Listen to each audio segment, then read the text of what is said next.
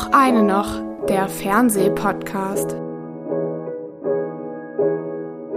Hallo, ihr lieben Leute da draußen und herzlich willkommen zur 32. Folge auch eine noch der Fernsehpodcast. Mein Kollege Jan Freitag und ich, Erik Leimann, wir haben heute wieder acht Themen aus der wunderbaren Welt des Streamings und des Fernsehens für euch. Ein bisschen ausführlicher blicken wir nochmal auf die irre Geschichte rund um die Amazon-Doku All or Nothing, die Nationalmannschaft in Katar zurück. Und wir reden über die sehr britische und irgendwie auch sehr 1983 mäßige Serie Das Gold bei Paramount Plus. Eine wahre Geschichte über einen der größten Diebstähle aller Zeiten. Goldbarren im Wert von umgerechnet heute 100 Millionen Euro kam vor 40 Jahren abhanden. Danach werden wir etwas kompakter mit unseren sechs Kurzthemen. Los geht es mit dem, wie ich finde, wunderbaren Fernsehfilm Flunkyball in der ARD Mediathek. Danach die zumindest wundersame Serie Tod den Lebenden, ebenfalls ARD Mediathek. Dann eine norwegische Serie aus der ZDF Mediathek About Saturday. Und wir vergleichen zwei Doku-Serien bei Sky und bei Arte miteinander. Inside Greenpeace versus Capital B, wem gehört Berlin? Schließen werden wir heute mit einem Nachruf und zwar auf zwei Serien, die nun mit Staffel 4, wahrscheinlich zumindest bei einer, be äh, beendet werden. Das Boot bei Sky und Sex Education bei Netflix. Lieber Jan. Guten Morgen. Äh, wir wollten ja eigentlich schon in unserer letzten Folge am 1. September ein, ein Datum, was in dieser Hinsicht sehr weit zurückzulegen scheint. Wir wollten über das National, über die Nationalmannschaftsdoku bei Amazon All or Nothing sprechen. Wir holen das heute nach, aber jetzt ist es wahrscheinlich ein ganz anderes Gespräch als das, was wir vor äh, drei Wochen geführt hätten. Drei Thesen habe ich dazu. Wir wollen auch nicht zu sportlich werden. Wir wollen das eher so ein bisschen als Metaphänomen äh, besprechen, weil da ist schon so viel drüber gesprochen worden. Drei Thesen habe ich mit etwas Abstand, äh, um diese verrückten, irren zwei Wochen zwischen Veröffentlichung dieser Serie und heute zu beleuchten. Also ein, meine erste These ist, diese Serie ist einer der größten Fernseh-PR-Coups der letzten Jahre.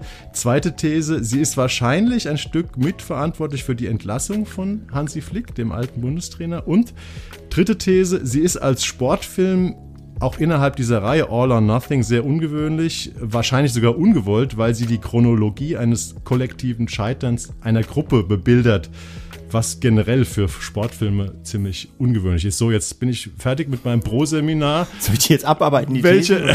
Thesen, Nein, du sollst sie nicht abarbeiten. Aber welche von den drei Thesen spricht dich am meisten an? Also das mit der PR ist auf jeden Fall ein Beleg dafür, dass auch schlechte Werbung am Ende besser ist als gar keine Werbung, weil das ist die totale Anti-PR für das ganze Konzept. Teamvorbereitung fürs Konzept Nationalmannschaft, fürs Konzept äh, ein, ein Kamerateam äh, so ins Innerste ein, äh, eines Entwicklungsprozesses oder eines Strukturprozesses vordringen zu lassen, weil mhm. man sieht dieser Nationalmannschaft ja dabei zu, wie sie äh, vor allem übellaunig ist, wie die, wie die Abläufe nicht funktionieren, wie sie sich anpumpen. Und es gibt immer wieder so Situationen, man beobachtet die ja tatsächlich fast über zwei Jahre hinweg von der, äh, von, von den ersten Vorbereitungen auf die WM bis zum Scheitern. Und in, in, dieser, in dieser Zeit gibt es immer mal wieder so lichte Momente, wo die Leute gute Laune haben, wo es auch immer wieder so eine Euphorie gibt, die dann transportiert wird, so nach diesem ominösen Spanien-Spiel. Jetzt wird es doch ein bisschen fußballerisch äh, während der WM, das halt eher unglücklich eins zu eins ausgegangen ist. Da hieß es dann, und das macht dann Bela Reti so in seiner ihm sehr eigenen Art, jetzt geht's richtig voran und jetzt werden sie Weltmeister, werden nicht Universumsmeister und so. Hm. Und das wechselt sich aber nicht irgendwann nicht mehr nur ab, sondern gerät in den Hintergrund einer notorischen Übellaunigkeit innerhalb dieses dieses Team, äh, dieses ganzen Teamverbundes. Und ich finde, du hattest ja ganz am Anfang äh, gesagt, lass uns doch mal versuchen, so unsere drei Lieblingsszenen herauszufiltern ja. und anhand derer dann zu besprechen, wie wir diese Serie finden. Und da fiel mir eine auf, die äh, ganz am Anfang, also war gleich relativ früh meine Lieblingsszene. Äh, da fahren sie nämlich, ich weiß gar nicht in welcher Situation, irgendwie durch die Wüste und es taucht ein Schild auf und da steht End of Paved Road. Also mhm. Also Ende der befestigten oder gepflasterten Straße. Und ich weiß gar nicht, ob das beabsichtigt war, aber das war genauso da, so, so ein Punkt, wo man gemerkt hat, so, aha, sie geraten jetzt hier gerade auf unwegsames Terrain. Und spätestens von diesem Moment an geht es nur noch bergab. Und das war, ich weiß nicht, ob sie es gewollt haben, aber das war ein spitzen Moment, finde ich, dieser Dokumentation. Ja, mein, äh, einer meiner Lieblingsmomente, als ich noch den Ansatz hatte, äh, lass uns doch mal über unsere Lieblingsmomente sprechen. Deswegen hast du dir auch welche ausgesucht. Aber ich habe auch einen und der geht so ein bisschen in dieselbe selbe Richtung. Da musste ich, habe die, hab die Doku mit meiner Frau, die sich gar nicht für Fußball interessiert, und mit meinem 13-jährigen Sohn gesehen. Äh, und dann gibt es diese Szene, wo sie an diesem entlegenen ähm, Mannschaftsquartier in der Wüste praktisch angekommen sind, wahrscheinlich erster Tag. Und Serge Gnabry äh, blickt in die Wüste und sagt einfach, und die Kamera filmt ihn so von der Seite, sagt einfach, wer kommt hierher? das fand ich, mussten wir alle drei spontan lachen. Das ist wirklich großartig. Große gewesen. Wahrhaftigkeit, ja. Ne? Also in jeder Hinsicht. So, das ist auch genau das, was diese, was diese Doku so kennzeichnet. Das ist abgesehen eben vom Belaritis Kommentar aus dem Off, der ja auch schon, äh, für, für, die Leute, die ihn nicht kennen, der ist gerade zurückgetreten äh, beim ZDF, kommentiert also keine Spiele mehr und war aber, glaube ich, ungefähr 136 Jahre lang bei jedem großen Turnier dabei. Aber er ist nur der Erzähler. er ist nur der Erzähler, genau. Er steckt, er steckt nicht dahinter. Und der, der versprüht halt manchmal so eine, so eine leicht überbordene Euphorie oder so eine, so eine überbordene Leidenschaft, die sich gar nicht so richtig in den Bildern wiederfindet, weil die sehr nüchtern gefilmt sind.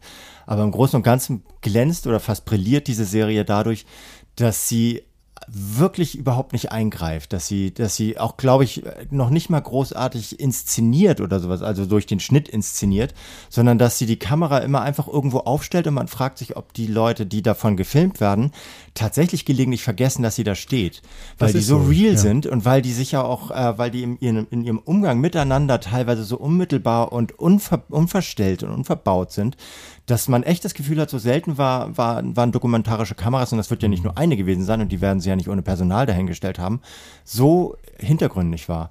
Und das macht diese Serie wirklich aus. Man muss vielleicht mal für die Leute, die nicht so Sportfilm oder Sportserien affin sind, äh, etwas sagen über diese Reihe All or Nothing.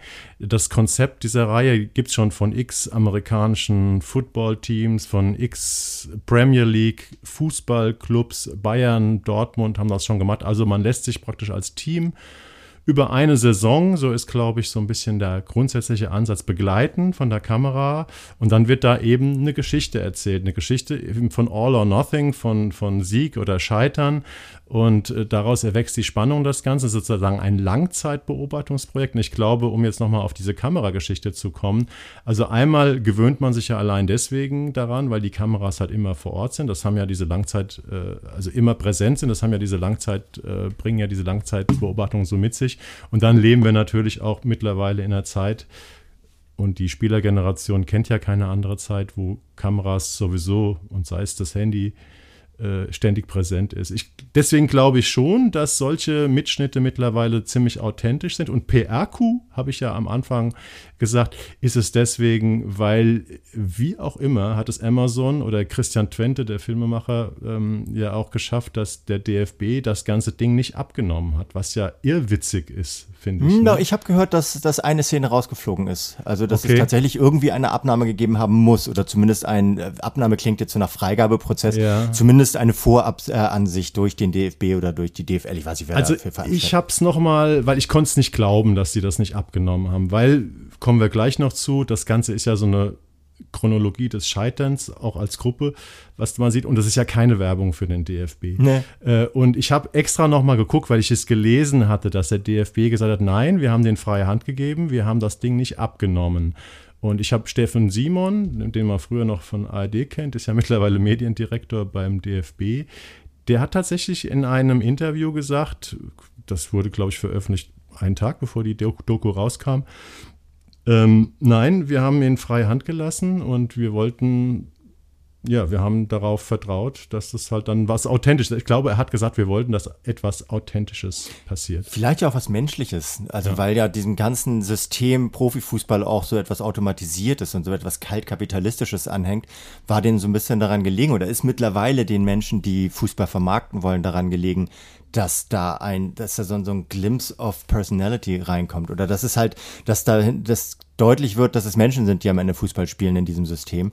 Und das ist ihnen tatsächlich auch gelungen. Also auch wenn diese, der, der, der Faktor Menschlichkeit da in eine Richtung ging, die den PR-Fachleuten des DFB wahrscheinlich nicht so lieb ist, erlebt man tatsächlich Menschen innerhalb dieses, äh, die, dieses gigantischen Prozesses Fußballweltmeisterschaft. Und das ist teilweise sehr, sehr anrührend sogar, wenn man merkt, wie sprachlos die, äh, insbesondere die Fußballer dabei sind, aber auch die Trainer sind ja. in diesem ganzen, in diesem, in diesen ganzen in dieser Abwärtsspirale und wie sehr auch, also es hat mich unglaublich überrascht. Ich habe auch viel Neues dazu erlebt, so als jemand, der Fußballfan ist, aber jetzt kein Fußballfanatiker. Ich hab, hatte überhaupt keine Vorstellung davon, wie laufen denn zum Beispiel so Teambesprechungen ab. So, ich kenne die von meiner eigenen Herrenmannschaft, so, aber das sind ja keine Besprechungen, sondern geht es eher darum, so ein bisschen die Zeit zum Biertrinken zu überbrücken. Und da ist es ja so, dass da tatsächlich eigentlich ein System dahinter stecken soll. Und trotzdem herrscht da oftmals so eine, so eine seltsame Ereignislosigkeit vor. Und dann manchmal, manchmal fahren die Leute aus der Haut, wo es überhaupt nicht sinnvoll ist, aus, äh, erscheint, aus der Haut zu fahren. Und manchmal herrscht Schweigen und man denkt, jetzt müsste mal jemand sprechen. Und es zeigt einfach, wie impulsiv letztlich auch Kabinen funktionieren. Das macht es sehr, nicht nur interessant, sondern geradezu verwertbar, einen Blick darauf, wie funktionieren eigentlich Menschen in festgefügten Systemen. Hm. Und was den PR-Coup betrifft, das wollte ich ja eigentlich nochmal erzählen, äh, betrifft natürlich nicht nur, dass sie sich das irgendwie haben freigeben lassen, ohne sozusagen, dass sie selber sich das freigeben konnten, sondern natürlich auch der Zeitraum des Veröf der Veröffentlichung. Ich war ja letzten, letztes Jahr im September, also vor relativ genau einem Jahr, äh, bei der Amazon-Veranstaltung in Berlin, wo sie diese Doku vorgestellt haben, wo auch der Filmemacher oder die Filmemacher und Hansi Flick auf der Bühne waren und sie das Projekt vorgestellt haben. Damals war es ja noch als Sechsteiler geplant. Jetzt ist es ein Vierteiler geworden, weil die deutsche Mannschaft ja nach nur drei Spielen in der Vorrunde ausgeschieden ist. Und selbst diese vier Teile ist ja am Anfang, zumindest finde ich die ersten zwei Teile relativ, mussten es ziemlich strecken, die Dramaturgie. Aber dann habe ich gedacht, okay, wann kommt denn das Ganze, als man dann wusste, die Deutschen sind gescheitert und es war im Prinzip ein Riesenflop. Äh, dann habe ich mich gefragt, wann kommt das Ganze denn raus? Weil die, der, der Veröffentlichungstermin war ja, hieß ja Frühjahr 2023. Und dann hieß es immer, ja, äh, wird verschoben. Ich habe irgendwann gedacht, das kommt gar nicht mehr. Das wird wahrscheinlich in die Tonne getreten. Und als ich dann gehört habe, dass äh, die Doku erscheint am Tag praktisch vor, bevor diese beiden Länderspiele gegen Japan und gegen Frankreich kommen, also wo klar ist, jetzt müssen die nach diesen desaströsen Spielen, die sie auch im Frühsommer noch gemacht haben, jetzt muss was passieren, all or nothing sozusagen. Da dachte ich, das ist ein genialer, genialer Move. Und als dann dieses erste Spiel gegen Japan so derartig in Sand gesetzt wurde, dass der praktisch Flick entlassen wurde, zwei Tage später oder einen Tag später, äh, dachte ich so, und alle haben auf diese Doku hingewiesen. Überall, in jeder, jedem Zeitungsartikel wurde auf diese Doku hingewiesen. Und jeder wusste dann, aha, man sieht ja auch schon in der Doku, dass der Flick die Mannschaft nicht erreicht. Und deswegen war es ein PR-Coup. Ja, glaube ich auch, dass es einer war. Ich finde tatsächlich aber, wir müssen, also wir zwei müssen an dieser Stelle versuchen, nicht so fußballerisch zu werden, mhm. weil das interessiert, glaube ich, echt viele Leute nicht die Bohne. Und das ist aber auch gerade das, was diese, hat mir, glaube ich, schon erwähnt, was diese Dokumentation so ausmacht, dass sie eben natürlich, du musst schon ein bisschen Fußballbezug haben. Wenn du dich gar nicht damit auskennst und nicht weißt, wie Abseits funktioniert, dann guckst du das nicht an, weil es Blödsinn ist, sich das anzugucken, finde ich. Findest du, also findest ja, du das? Ich, ich war, sag mal, ich habe, wie gesagt, meine Frau interessiert sich gar nicht für Fußball. Und ich habe gesagt, als die Doku kam, an diesem Länderspielwochenende, lass uns die mal zu dritt gucken. Ähm, ich würde würd mich einfach mal interessieren. Das ist interessant. Und sie war das, sie hat das wirklich mitgenommen, weil sie meint, das ist unfassbar deprimierend. also sie hat, also nicht deprimierend im Sinne von, ich kann das nicht weitergucken, sondern das ist, äh, das nimmt einen mit, diesen hilflosen Hansi Flick als Menschen in diesen Mannschaftsbesprechungen zu sehen. Na klar, es gibt natürlich jetzt diese a posteriori, a posteriori äh, Sichtweise, dass man immer sagt, ja klar, hinterher weißt du immer genau, dass die sind gescheitert, dann schneide ich das so zusammen, dass das irgendwie.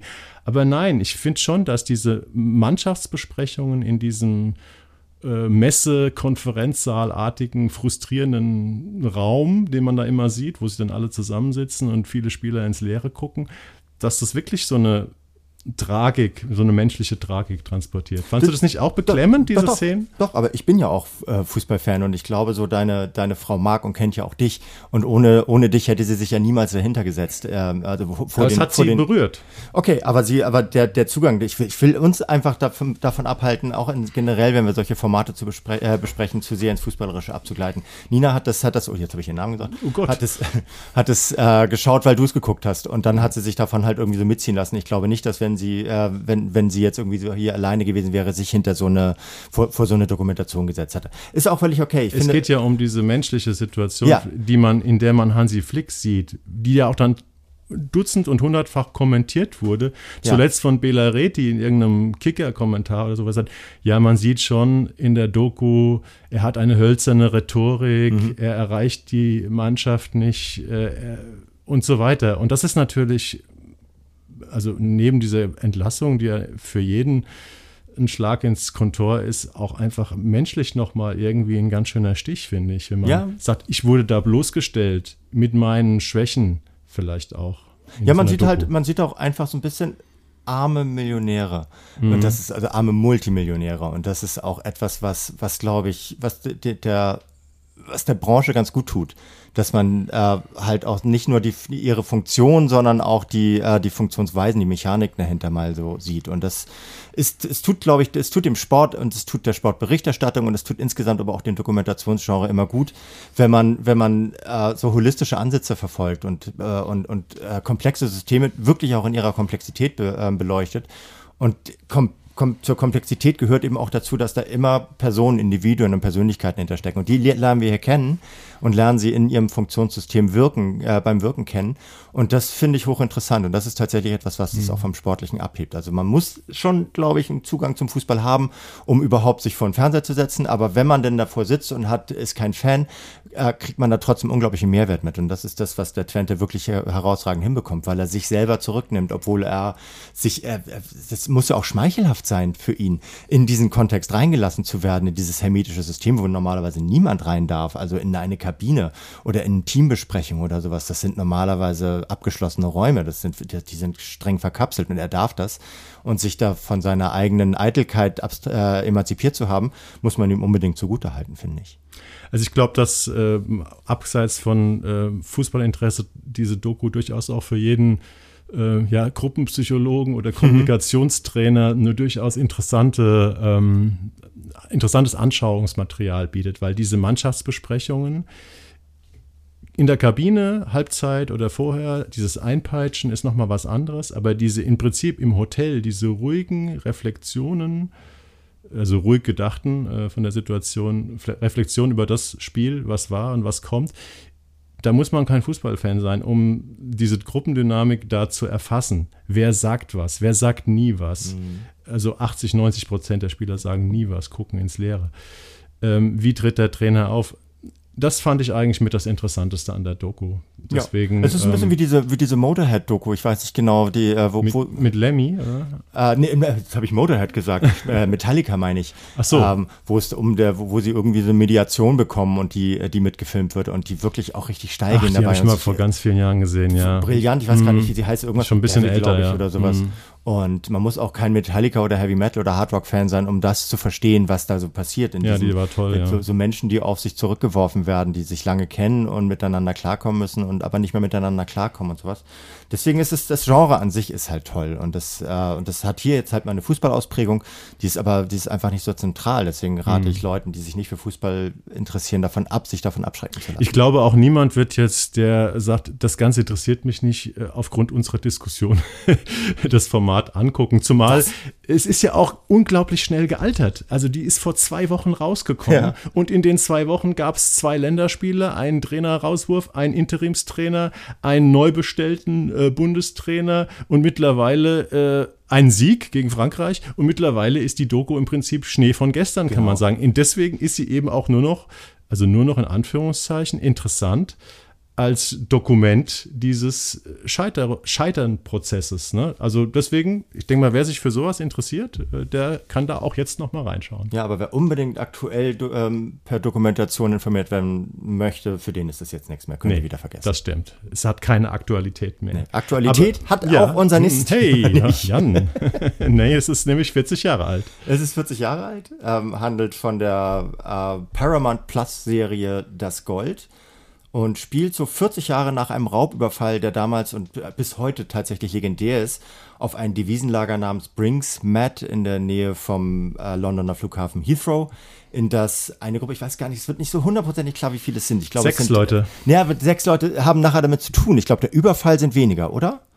Stimmt, einer war ja der Wachmann. Ne? Ja, so, also von daher so, es sind eine Gruppe, eine Gruppe von, äh, von Engländern äh, steigt in dieses Devisenlager ein, möchte eigentlich, glaube ich, eine Wagenladung voll Peseten, also spanischen Peseten. Peseten im Wert von einer Million Pfund oder so. Immerhin. Wollten sie, Nicht sollten da im Tresor liegen. Genau. Nicht verkehrt. leicht, leicht zu verticken, beziehungsweise bringt man einfach, fährt man nach Malle und, äh, und bringt sie sozusagen um die Ecke. Und die äh, finden stattdessen aber drei Tonnen Gold im damaligen Wert von 26 Millionen britischen Pfund. Und du hast es schon gesagt, ja, irgendwie also heute 100 Millionen Es oder gab sowas. ein paar Pressetexte, ich habe die schreiben, umgerechnet wären das heute die atemberaubende Summe von 100 Millionen Euro. Klingt fett, macht aber nur Probleme, weil dieses Gold muss halt irgendwie in Devisen, also in Peseten oder was auch immer, umgetauscht werden.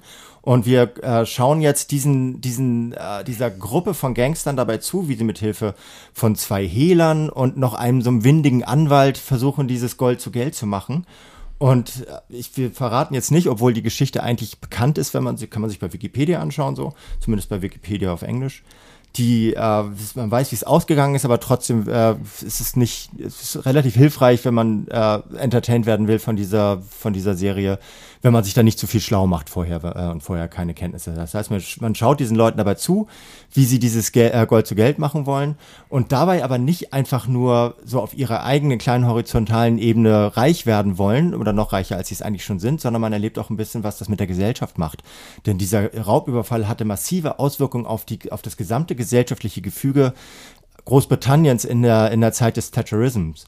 Und es hatte dadurch tatsächlich, also es klingt jetzt ein bisschen, ein bisschen drüber, aber es hatte Auswirkungen auf die gesamten, auf, auf Europa, auf die gesamten Abläufe innerhalb der Immobilienbranche, innerhalb der Devisenbranche und all sowas. Das heißt, es war eine der, nicht nur eine der fettesten, sondern auch der einflussreichsten Raubzüge aller Zeiten.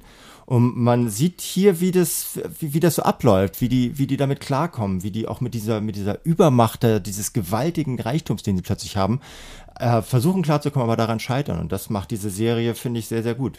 Aber der Reichtum ist ja erstmal nicht greifbar. Sie haben diese Golf Goldbarren, die halt auch sehr charakteristisch sind, sehr neu, sehr reines Gold ist es eben auch.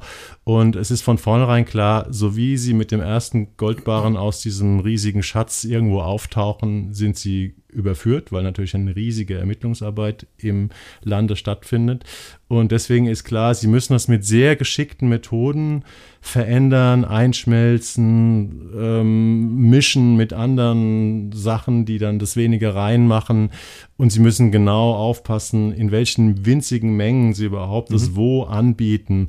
Dieser ganze Prozess macht den Krimi zu etwas Besonderem, weil normalerweise diese Heist-Movies sind ja immer so, du siehst einen genialen oder weniger genialen Raubüberfall und danach äh, siehst du dabei zu, wie die Leute versuchen, vor der Polizei zu fliehen und die Polizei versucht, die zu fangen.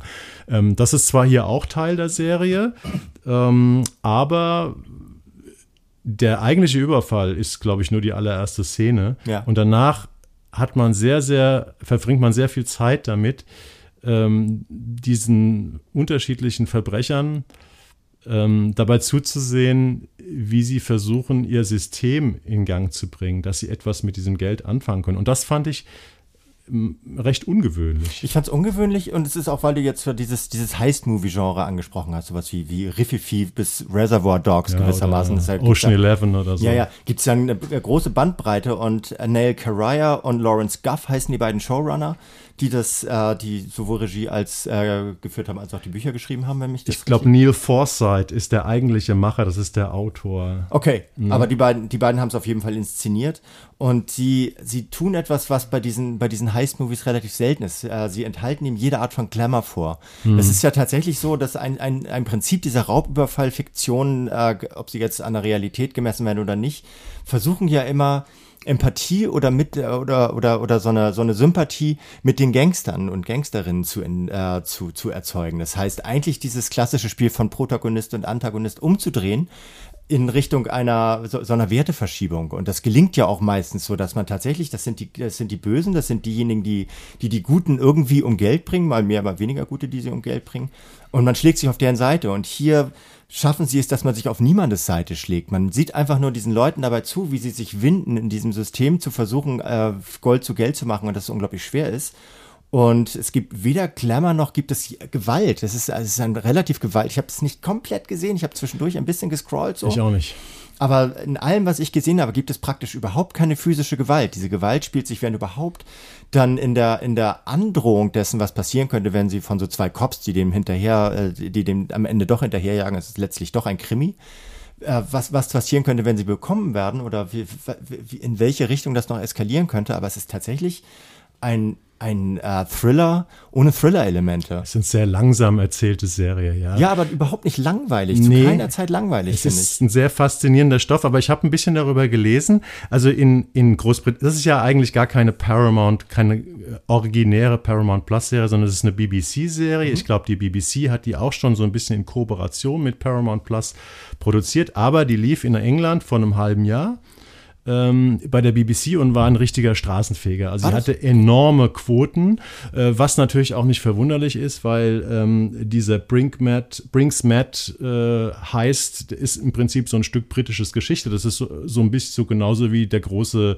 Eisenbahnraub mhm. in den 60ern, ist halt einfach ein Stück britische Geschichte und äh, wäre hier wahrscheinlich genauso, wenn hier ein großes Stück Geschichte, haben wir ja in den letzten 20, 30 Jahren gern gehabt mit den Event-Movies, wenn ein Stück deutscher Geschichte verfilmt wird wird, gucken die Leute auch massenhaft zu. Aber interessant ist bei, dem, bei der Serie übrigens sechs Folgen, äh, fast eine Stunde, ne, seit 14.09. bei Paramount Plus zu sehen. Interessant ist, ähm, dass die sich wirklich unfassbar viel Zeit lassen und dass sie in so einer Tradition der BBC-Krimiserie ähm, äh, agieren und die war schon immer ähm, langsam erzählt, sehr akkurat. Wir haben hier ein unfassbar gutes Setdesign. Also man fühlt ja. sich wirklich, als wäre man wieder in dem Jahr 1983. Und wenn man so alt ist wie, wie ich und sich auch noch an das Jahr 1983 erinnern kann, denkt man wirklich, man, wär, man hätte eine Zeitreise äh, unternommen. Und das kann BBC, äh, können die in solchen Stücken immer hervorragend. Herausragend, ja, gerade weil es so unprätentiös ist. Total, also so, ja. Wir, ich meine, wir quatschen wir uns quatschen auch ein bisschen fest drüber, ne? so, ja. ähm, in unsere Kritik an deutscher, an deutschem Historytainment. Aber da fällt es wirklich nochmals auf, dass die tragen halt Pullover, wie, wie sie damals getragen wurden und nicht Pullover, die die Zeit zum Ausdruck bringen sollen. Das heißt, es gibt immer wieder Momente, wo man sagt, so, hm, in welchem Jahr spielt das eigentlich genau? Und Leute, die diese Zeit nicht kennen, könnten dann manchmal denken, hm, ja, könnten aber auch genauso gut irgendwelche Hipster-WGs in, in, in Berlin heute sein, so. Aber es ist tatsächlich so, dass es, dass, es, dass es großartig, ja. großartig ausgestattet ist, weil es sich mit nichts eigentlich über die Maßen Mühe gibt. So, und das macht es, das macht es nicht nur, nicht nur authentisch, sondern das macht es geradezu fühlbar, wie die, wie die Zeit damals auch getickt hat. Das ja. war eine ganz spröde Zeit. Genau. Das war dieser Thatcherism, die war, die war so bleiern, so die, die, der, der Traditionalismus hat sich, hat sich nochmal so richtig wirkmächtig aufgebäumt gegen die Emanzipation und hat sie zurückgeschlagen. Also es war eine extrem konservative, wenn nicht reaktionäre Zeit, in der alle Freiheitsbewegungen plötzlich wieder, wieder so in den Asphalt gedrückt wurden. Und das spürt man, wie die, wie die Leute, die diesen Überfall gemacht haben, ähm, sich gleichzeitig aus, aus, ihrem, aus ihrer Gefangenschaft befreien wollen, das Geld, äh, also das Gold Geld wert zu machen, aber auch aus dieser in, in einer Gesellschaft bewegen, in der, in der es unglaublich schwer ist, Fortschritte zu erzielen. Ja, es ist ja, ähm, das ist ja eins der großen Themen von The Gold. Ähm, ist ja der Klassenkampf. Ist ja mhm. ganz oft in britischen Stoffen, ist immer so ein bisschen schwierig für uns Deutsche, wenn man die britische Gesellschaft nicht so kennt, vor allem die aus dieser Zeit, aber viele Leute sagen, es ist, hat, spielt immer noch eine Rolle. In, in Großbritannien ist es einfach, ist immer noch dieser Graben äh, da zwischen Arbeiterklasse und Upper Class äh, und vielleicht auch zwischen der Middle Class. Äh, und das, darauf reitet die Serie, ich, manchmal möchte ich fast sagen, fast ein bisschen zu stark darauf rum. Also die Villains, wie sie sich selber bezeichnen, die Gangster, ähm, die müssen ja mit der Upper Class zusammenarbeiten, um dieses Geld zu investieren und unter die Leute zu bringen. Deswegen wird es eben auch, hattest du ja angedeutet in deiner Anmoderation, auch zu so einem Gesellschaftsstück. Ähm, aber es geht immer wieder bei diesen Begegnungen um diese Klassenunterschiede auch. Ne? Und wenn es nur darum geht, wie wenn ich, äh, du Verbrecher Heini besuchst mich in meinem Club und dann macht man den runter, weil er sich ein scheiß Jacket angezogen hat oder sowas. Ja, wobei diese, das Klassenbewusstsein ist in, in äh, Großbritannien tatsächlich noch ein anderes. Genau. Also die Klassenunterschiede sind nicht weniger furchtbar als bei uns, aber, aber das Bewusstsein darüber ja, ist, noch, ist noch vorherrschend. Und Teil einer Gewerkschaft zu sein, ist in, ist in Großbritannien tatsächlich noch ein, das ist ein, ein Wesensmerkmal. Das ist hier ja mittlerweile ein bisschen anders geworden, obwohl die, die äh, Großbritannien und UK fast noch turbokapitalistischer sind als der, als der Rest Europas und die USA. Aber nichtsdestotrotz spielt das da eine große Rolle und ich glaube, das transportiert es einfach, weil da ja auch so ein bisschen die Wurzeln der Zerwürfnisse liegen. Also der Klassenkampf hat in dieser Zeit, Anfang Mitte der 80er Jahre, ja nochmal einen neuen Drive bekommen durch den, äh, durch, durch diese, diese Einflüsse von Margaret Thatcher Ja. und den Neocons, die damals groß geworden sind. Aber es, es walzt es auch nicht, also die Serie walzt es auch nicht aus. Sie ruht sich auch nicht im Politischen aus, um jetzt irgendwie das, äh, das die Thriller-Elemente äh, mitzuerklären oder nur noch mitzudenken oder sowas. Das macht alles so ein bisschen beiläufig beieinander, parallel und macht es, macht jedes, jedes Element, das politische Element, das kapitalistische Element, das gesellschaftliche Element und das psychologisierende Element äh, trotzdem für sich genommen plausibel. Und das macht die Serie gut, finde ich.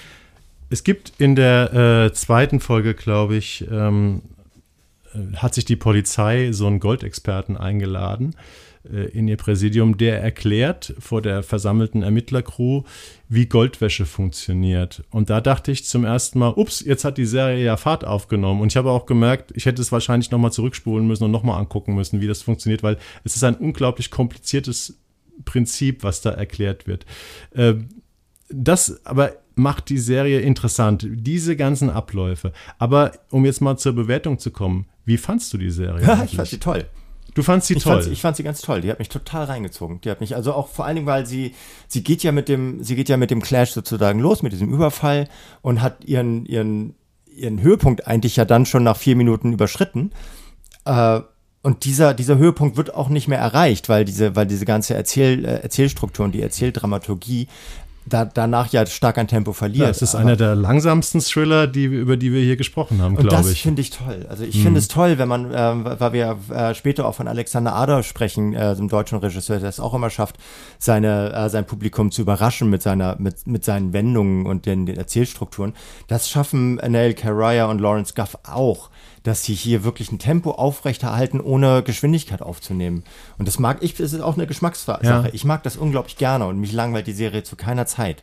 Also sie ist übrigens, haben wir noch gar nicht drüber gesprochen, auch äh, aus britischer, also gerade wenn man Brite ist, unglaublich prominent besetzt. Also Hugh, ähm, Hugh Bonville ähm, von Downton Abbey, denn der Lord spielt diesen Ermittler, haben Jack Lowden, Dominic Cooper, Charlotte Spencer, Tom Cullen, also sie ist, äh, sind alles Leute, die schon Hollywood aktiv waren und so weiter. Man kennt diese Gesichter.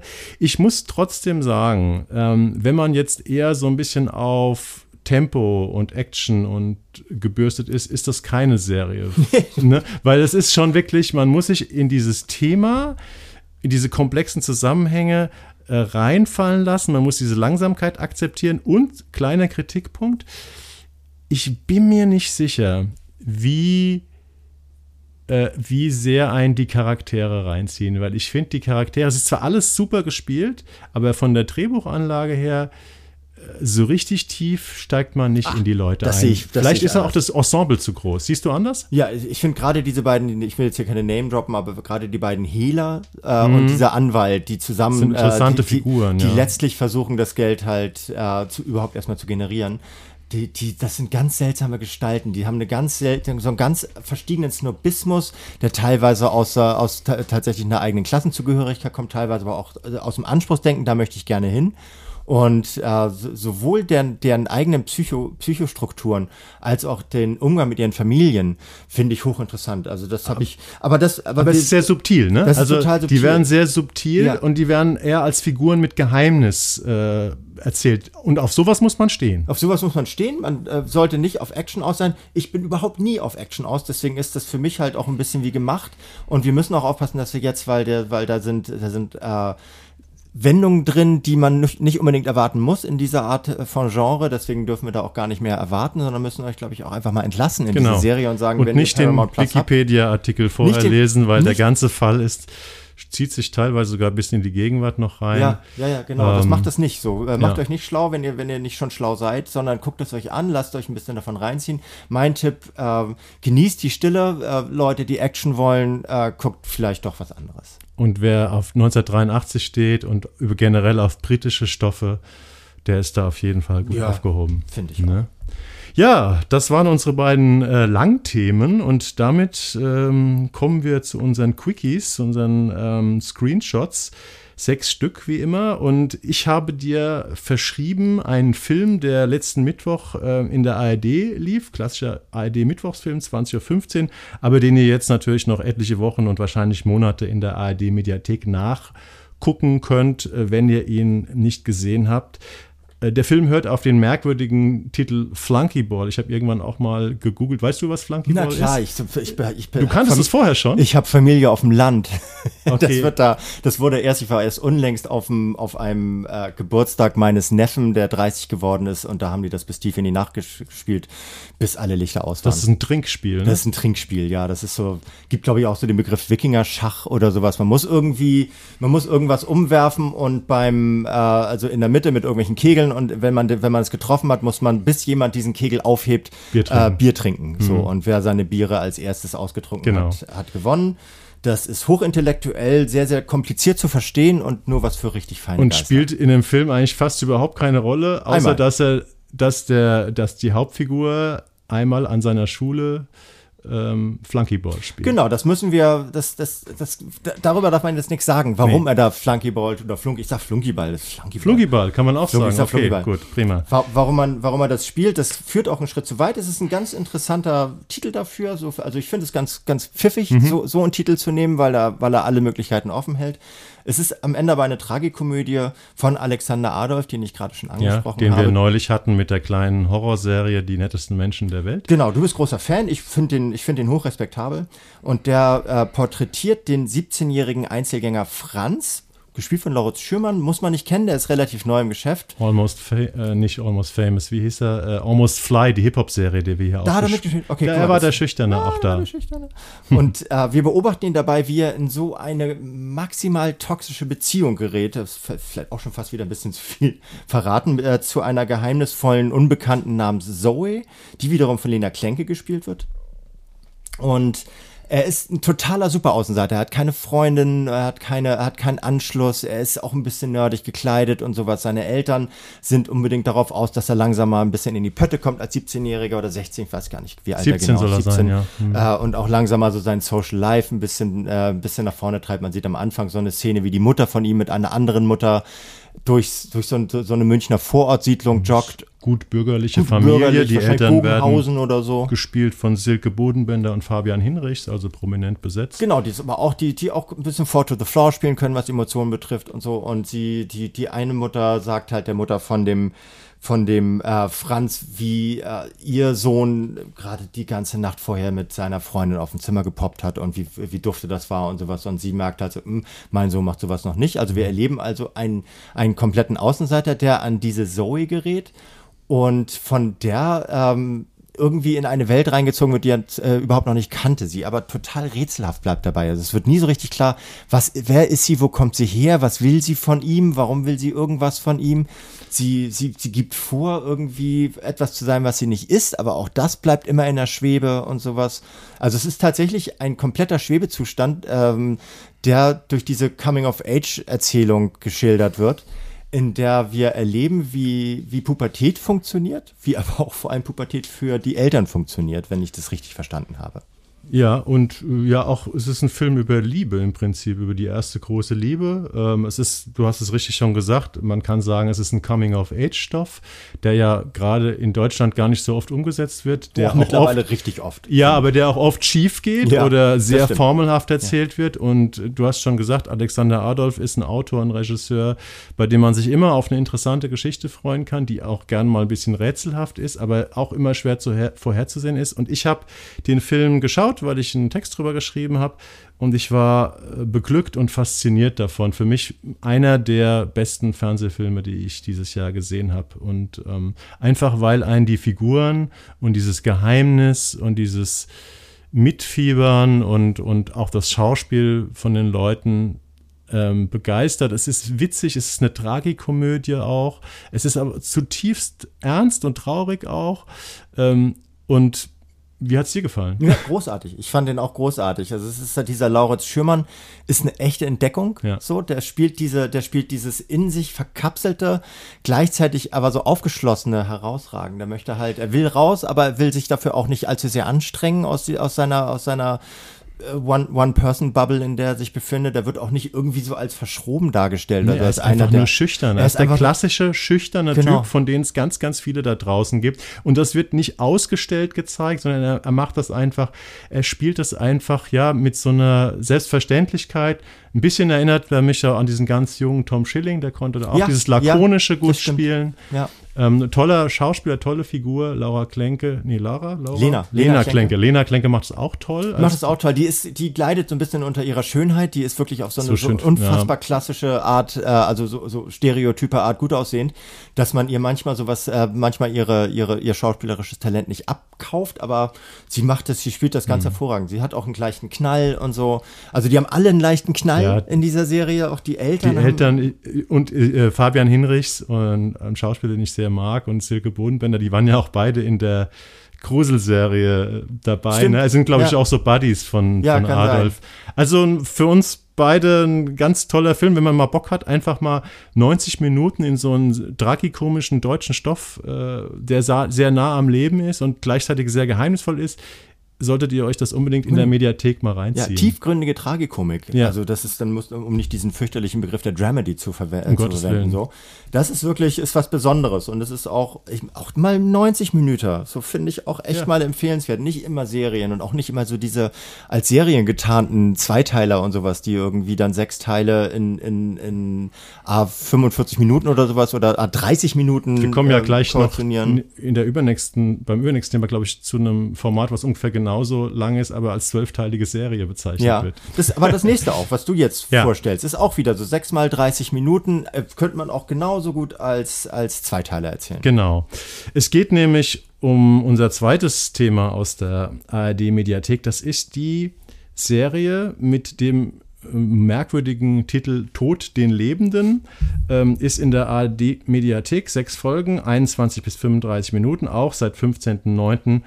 komplett verfügbar. Und ja, das ist ein recht, sagen wir mal so, provokantes äh, Stück über eine polyamoröse WG, in der es um verbotene Besitzansprüche, einen Kinderwunsch, tödliche Krankheiten und das Ende der Welt geht. Hört sich erstmal ziemlich bekloppt an ähm, und auch etwas provokant, ist aber auch äh, ziemlich witzig. Es ist auch, kann man sagen, eine Tragikomödie und es ist ein Improvisationsstoff. Äh. Tom Lass, äh, ein sehr beachtlicher Filmemacher, äh, wie ich finde, der viel mit Improvisation arbeitet, hat die Leute, dieses Ensemble, die diese WG spielen, ähm, drei Jahre lang in so einem Schauspielworkshop arbeiten lassen, um ihre Rollen zu entwickeln. Und das ist dann dabei rausgekommen. Ähm, Polyamorös, ich weiß, ich muss mal uns erklären, das ist im Prinzip der, die Lebensform, dass man sagt, äh, wir haben, ich habe, wir haben verschiedene Sexualpartner, wir können in verschiedenen Liebesbeziehungen leben, können uns das erzählen und es ist trotzdem in Ordnung. Also praktisch ein anderes Lebensmodell. Also als Sex diese- Positivity ist so ein neuer, Ja, neuer Begriff okay. dafür, so dass man da halt einfach keinen äh, keinen so eingeschränkten äh, Horizont hat, Mhm. wie es halt in der in der äh, klassischen Paarbeziehung jahrelang, Genau. Jahr, jahrhundertelang halt Ja. gepflegt oder von anderen Machtstrukturen so festgelegt wurde, dass das die einzig gängige Art und Weise ist.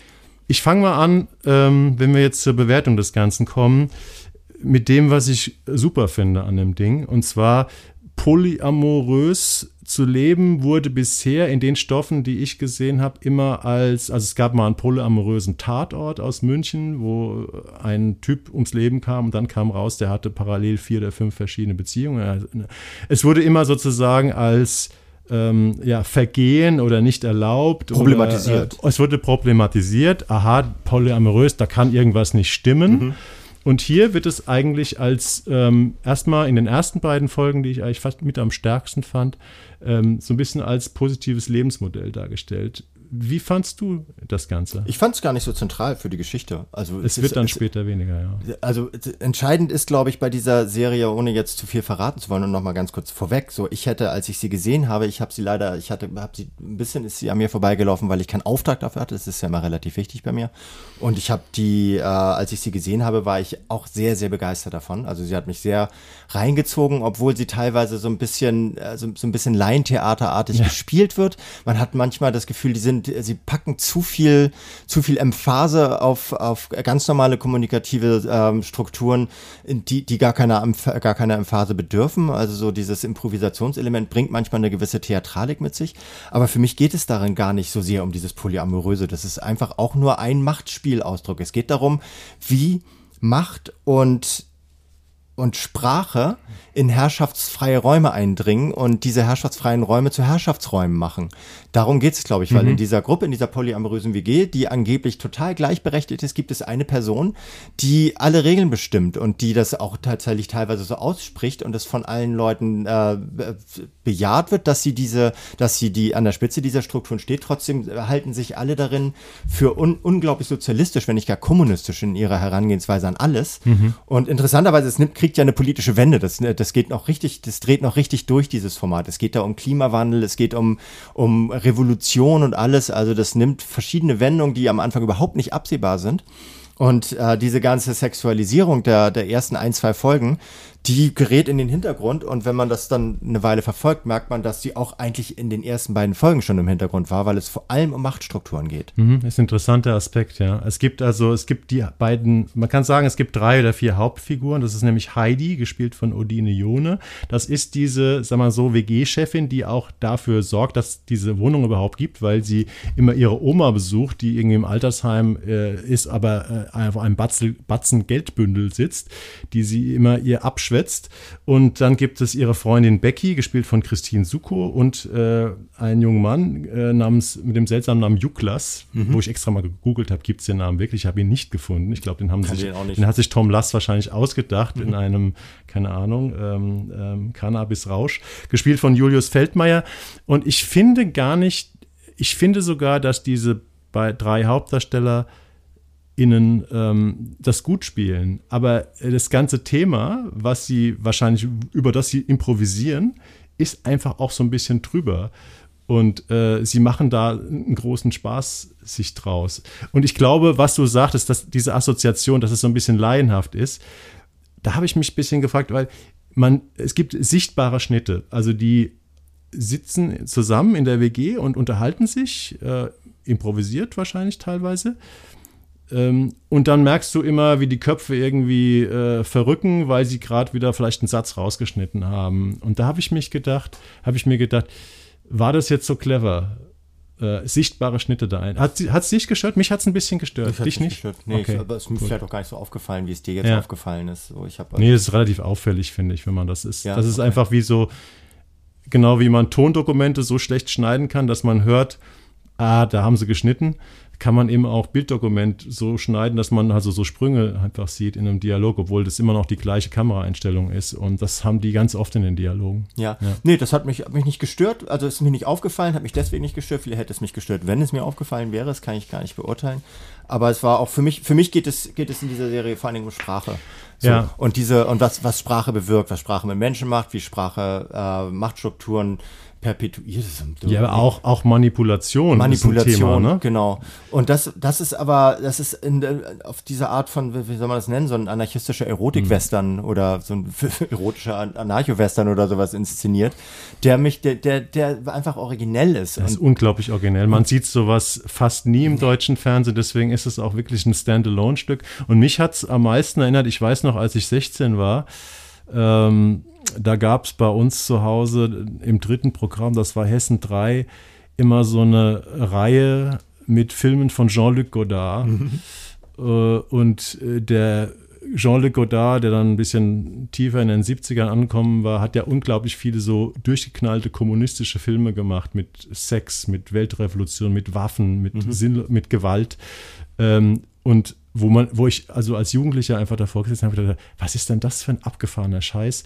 Und äh, so ein bisschen dieser Geist dieser alten Jean-Luc Godard äh, Revol Revoluzzer-Filme hat das Ding auch irgendwie. Und ist sehr sympathisches Format, sehr ja. merkwürdig und solltet ihr auf jeden Fall mal reinschauen. Ja, ja, schaut ne? euch das an. Es geht um Gewalt, so, aber Gewalt auf eine Art und Weise, die, die eben gar keine, die wenig Blut erfordert. So, das ist, also ich finde es toll. Das hat mich wirklich, hat mich wirklich so, hat mich ein bisschen geflasht, hat man vorher gesagt. Um Gewalt aber eine sehr viel subtilere Form von Gewalt geht es jetzt auch bei unserer nächsten Serie, die wir kurz äh, vorstellen. Die heißt About Saturday und die ist in der ZDF-Mediathek zu finden. Ich hatte es vorhin schon angedeutet. Zwölf Folgen, a fünf bis 15 Minuten. Ich habe tatsächlich, glaube ich, habe noch nie so eine kurze Serienfolge gesehen wie die 5-Minuten-Folge von About Saturday. ähm, auf die müsst ihr noch ein ganz klein bisschen warten. Die ähm, ist ab 7. Oktober in der ähm, Mediathek, in der ZDF-Mediathek und die kommt aus Norwegen, diese Serie. Ist preisgekrönt, äh, reden wir gleich noch drüber. Und es geht um die Podcast-Moderatorin Clara, ein junges Mädchen, ich nehme an in Oslo, also sie leben in der Stadt. Äh, sie ist aus ihrer WG mit ihrem besten Freund und noch ein paar anderen Leuten ausgezogen, wohnt alleine, und in diesem Podcast, den sie mit ihrem besten Freund aufnimmt, das ist so ein Dating, so ein Dating-Podcast. Da reden die über Beziehungen und was sie, sie sind Singles, wie, was, wie man als Singles, Single Spaß hat und so weiter. Und sie lässt sich ähm, also als Podcast-Challenge auf ein Date mit einem Unbekannten ein. Und äh, dieses Date, auch so ein Mit-20er, mit dem sie sich trifft, ist irgendwie so ein bisschen komisch. Grinch, würde man heute sagen. Und äh, es endet in ihrer kleinen Wohnung und da passiert etwas, äh, ja, was für sie traumatisch sozusagen war. Und der Rest der Serie oder dieses Films, dieser Schnipsel, ähm, betrachtet praktisch, wie sie mit diesem Trauma umgeht, wie sie sich das nicht zugesteht und ja, wie sie mit ihren Freunden versucht, diese Krise zu bewältigen. Genau, Willst du noch eine, was dazu sagen? Nee, ist, es ist reine Traumaverarbeitung. Also wir, Man sieht, ähm, man, man kriegt am Anfang mit, dass bei diesem Date etwas gehörig schiefgelaufen ist. Aus der Sicht von äh, Clara vor allem. Also das ist, äh, kann man glaube ich so in den Raum reinstellen, ohne jetzt da Spannung rauszunehmen. Es geht um sexuellen Missbrauch oder ja. es geht um, um sexualisierte Gewalt.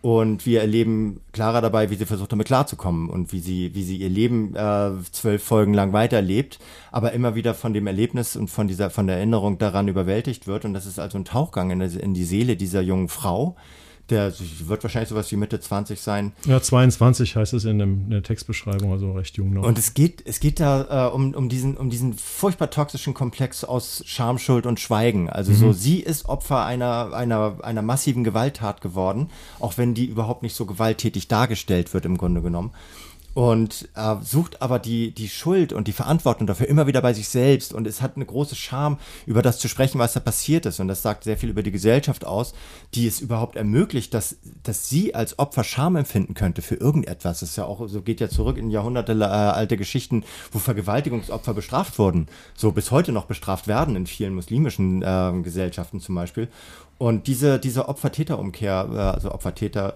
kann man männlich lassen in diesem Zusammenhang, ähm, wird hier wird hier sehr sehr intensiv, sehr sehr unspektakulär und ja. sehr und sehr äh, breit ausgewalzt erzählt. Also wir wir nehmen uns wirklich in, enorm viel Zeit damit, äh, klarer zu erleben, wie sie sich fühlt, also in ihre Gefühlswelt einzudringen. Und das hat mich ganz schön geflasht, muss ich sagen. Ich bin schon wieder geflasht. Also es ist, äh, die Serie bleibt immer bei Clara. Ich glaube, sie, sie, sie, spielt auch innerhalb von zwei Tagen oder so. Es sind diese kurzen Schnipsel zwischen fünf und zwölf oder 15 Minuten maximal, wie sie eben versucht, äh, ja, mit diesem Erlebnis klarzukommen. Äh, und diese Serie, About Saturday, die wurde bei den Filmfestspielen in Cannes 2021 war das schon mit dem Preis in der Kategorie Best Short Form Series ausgezeichnet und im gleichen Jahr auch für den Rose d'Or Award nominiert. Diese Preise nachvollziehbar für dich, weil Total. du hast ja schon gesagt, im Prinzip ist das ein ganz unspektakuläres Stück. Ja, aber, aber weil wir uns in das, in das Opfer hineinversetzen äh, dürfen und können. Also weil wir, weil wir in, wir, wir, wir tauchen in ihren Kopf ein teilweise. Und das macht diese Serie, ich weiß gar nicht, ob es, ob es sinnvoll ist, jetzt da die, die Kreativen dahinter zu nennen, weil wir sie womöglich eh nicht kennen. Ja, es sind zwei Frauen. Ähm, das Liv Marie Ulla Mortensen, Buchregie, Sophias Lersol-Sund, Buch. Ja, sagt ja. vieles aus, dass es von Frauen gemacht wurde. Deswegen ist dieser, äh, ist, ist die Empathie äh, grenzenlos. Also man befindet sich permanent auf Seiten des, äh, des Opfers, also von Clara. Aber gleichzeitig wird halt auch schon thematisiert, wie kann es angehen, dass sie sich schuldig fühlt? Wie, wo, wo kommt ihre Scham her und so weiter? Und diese, diese Begriffe zu elaborieren am Beispiel dieses, äh, dieses, dieses Vorfalls und am Beispiel dessen, wie sie damit umgeht. Ich verstehe das total, dass das so viele Preise bekommen hat. Ja, aber es ist, äh, weil du jetzt diesen politischen oder gesellschaftlichen Aspekt äh, betonst, der spielt in der Serie keine Rolle. Die Serie bleibt komplett bei der Figur erstmal. Ja, ne? Das ist dann ja, die Metaebene, was du jetzt Meta, sozusagen. Ja. Ja. Alles, also gerade, gerade sexualisierte Gewalt ist durch und durch politisch. Ja, klar, so, natürlich. Weil sie natürlich Macht, Machtstrukturen basiert ist und so weiter. Und, das, äh, und das ist aber genau die Kunst dieser Serie, weil sie uns überhaupt keine politischen Debatten aufoktroyiert, sondern ganz einfach bei den Personen bleibt und diese, diese politischen Debatten so über ihren Köpfen schweben Mhm. lässt, ohne dass sie jemals ausdefiniert werden. Und deswegen ist sie wirklich herausragend, die Serie. Also ich habe sie gesehen und ich, war, ich, ich finde sie grandios. Und es ist aber auch wirklich ein klassischer Young Adult Stoff, weil es Ja. ist nicht nur, weil diese Schnipsel so kurz sind, die bleibt wirklich komplett bei den jungen Leuten. Ähm, es gibt, glaube ich, wahrscheinlich keine Figur in der ganzen Serie, die älter ist als 25, doch eine Therapeutin, glaube Mhm. ich, ähm, die kurz auftritt.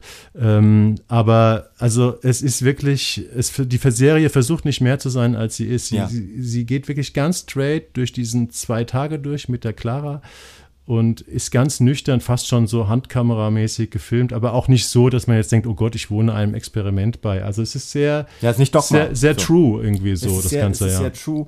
Und wir, wir, wir lernen etwas daraus und gleichzeitig ist das Besondere daran, dass wir uns damit auch unbedingt ähm, sowohl sympathisieren als auch, äh, wie ist denn jetzt der Begriff dafür? Solidarisieren. Solidarisieren Ja, ich können. dachte mir, dass du das sagen willst. weil, weil die, weil die auch ganz normal, alle ganz normal sind. Das ist ja. So ein Kritikpunkt, den ich oft an Serien habe, dass sie immer so, so Abziehfolien ähm, be- besetzen und die sehen sehr normal aus und dürfen auch normal agieren und so weiter. Also es ist überhaupt kein schöner Mensch dabei Mhm. oder sowas. Es, und das ist alles, es ist alles so, so, so bodenständig exzentrisch, dass es, dass es mich tatsächlich richtig, richtig reingezogen hat.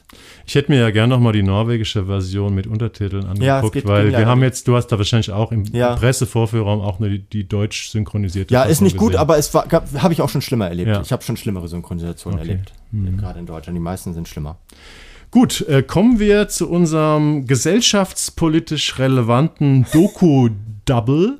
Ähm, du konntest dich nicht ganz entscheiden, ob du lieber die Dokumentation Inside Greenpeace, was braucht es, um die Welt zu retten, fünf Folgen bei Sky ab 17.09. oder die Arte-Doku-Serie Capital B, wem gehört Berlin, fünf Folgen bei Arte ähm, Mediathek ab 20.09 äh, besprechen wolltest. Was haben denn beide Serien miteinander gemeinsam? Ach, das, also vor allem, dass die, dass die, äh, die Politik nicht nur als Metaebene verwenden, sondern Politik im Kern haben. Ja. Auch wenn sie bei der einen Serie ein bisschen vordringlich ist, bei der anderen ein bisschen weniger vordringlich. Also es geht bei Inside Greenpeace, die sind jeweils fünfmal 55 Minuten lang, habe ich das Gefühl, also als wenn die sich abgesprochen hätten.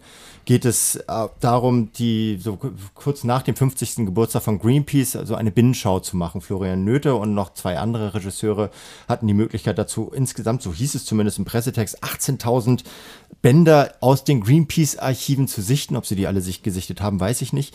Und äh, stricken sozusagen einen, einen äh, historischen Teil um die Oral History von sieben ProtagonistInnen herum, die sie dabei begleiten, die Welt zu retten oder zu den, dem eigentlich dabei scheitern, die Welt zu retten, weil sie fährt ja nach wie vor immer noch relativ mit hohem äh, Tempo gegen die Wand. Und ähm, er begleitet also diese die Protagonistin der äh, des Versuches, die Klima die Klimakatastrophe noch abzuwenden, dabei, wie sie äh, wie sie immer wieder gegen Mauern anrennen. Und das ist sehr, sehr mit, mitreißend, es ist sehr ergreifend teilweise, es ist aber auch hochgradig subjektiv, weil man ausschließlich die Greenpeace-Perspektive ähm, mitgeteilt bekommt. Und es ist auch Hochglanz-TV trotzdem. Ne? Also diese Hochglanz. ganzen Aktionen, bei denen sich die Greenpeace-Aktivisten filmen lassen. Gut, wir haben einmal dieses Archivmaterial, wo du halt so was wie Brand Spa, gleich, ich habe die erste Folge gesehen, man sieht diese ganzen alten Brand Spa Aktionen von Mitte der 90er, die, an die sich ja die Älteren alle noch erinnern können, war ja ein riesen PR-Coup damals. Äh, aber es wird halt gegengeschnitten mit Aktionen, die jetzt stattfinden und die sind alle aufwendig gefilmt. Aufwendig so, ne? gefilmt, solide durch, durchorchestriert, halt immer so ein Soundtrack drüber, der halt heutzutage drüber gelegt wird, wenn man dramatische Dokus machen will und sowas. Also das ist, das ist schon High-End. Obwohl es halt auch oftmals äh, so, so grisseliges Archivmaterial ähm, wieder, wieder gibt.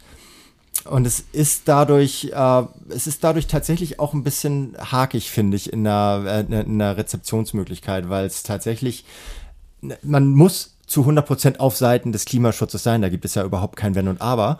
Aber es ist, äh, es subjektiviert ein bisschen stark, finde ich. Es ist im Prinzip äh, so, wie sich die deutsche Nationalmannschaft äh, dem Amazon-Filmteam geöffnet hat, hat sich wahrscheinlich Greenpeace komplett äh, diesem ähm, ja, dieser, dieser Doku-Serie verschrieben. Also, wenn sie sie nicht vielleicht sogar selbst mit kann sein. Also es ist ein stark subjektives Ding. Mhm. Äh, klar, wir alle mögen Greenpeace und wir finden wichtig, was sie machen und so weiter. Aber es ist auch ein bisschen, der PR-Film ist jetzt ein bisschen hart vielleicht, aber ähm, ich sag mal so, die, die, die, das Interessante daran ist tatsächlich, dass man mal so versteht, wenn man mit so Umweltaktivismus nicht so viel zu tun hat wie ich, ähm, wie laufen solche Aktionen überhaupt ab? Wie mhm. organisiert man die? Äh, was macht man denn überhaupt, wenn dann die Autoritäten kommen und sagen, ja, Leute, ihr müsst jetzt sofort damit aufhören? Ähm, also ich fand so dieses logistische ganz interessant an der Serie, genau, an den Aktionen. So. Aber das ist, es ist dadurch, es ist sehr klar und es ist ja, ja also da gibt es keine Metaebenen und so ja. weiter. Und das ist das Besondere an äh, Kapitel B um mal, oder Capital B, um mal den, äh, den Bogen zu kriegen zur zweiten Doku, ja. die ich, äh, glaube ich, fast noch lieber genommen hätte, wenn ich sie vorher gesehen hätte. Also mein Tipp äh, oder mein, meine Empfehlung für die Serie oder für einen Podcast war Inside Greenpeace, weil ich dazu auch was gemacht habe. Dann habe ich danach, ohne dafür einen Auftrag zu haben, Kapitel B angefangen zu schauen, weil ich diese Berlin-Dokus auch gerade über die Technokultur und sowas immer hochinteressant finde.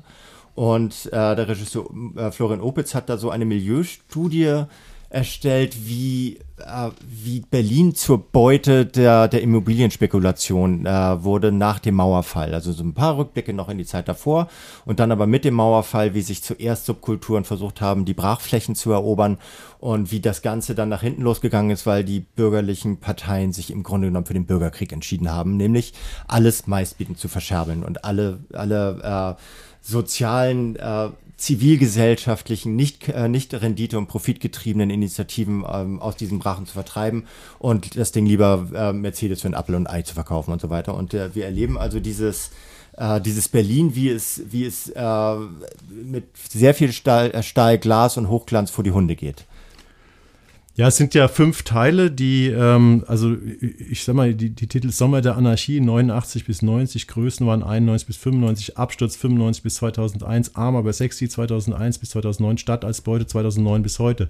Also es sind im Prinzip, ähm, ist es so eine, ja, so eine History-Erzählung, was in Berlin passiert ist seit der, ähm, seit dem Mauerfall und es wird auch durchaus klar, Immobilien und Besitz äh, ist ein zentrales Thema, aber es geht auch um, welche Politiker haben wie agiert, äh, wer war an der Macht, wie haben sich diese Machtstrukturen erhalten und dann immer gegengeschnitten mit der Subkultur, die sozusagen darauf reagiert oder sich ihre Nischen sucht mit Techno und mit Clubkultur mhm. und so weiter. Das ist eigentlich der Ansatz des Films. Genau, also wie sie immer, sie kriegen ja nur Arschtritte. Also sie, sie haben, waren kurz davor, ähm, die Welt zu einem besseren Ort zu machen und dann kommen die Walter Mompers und Eberhard Diebkens und ja. so weiter.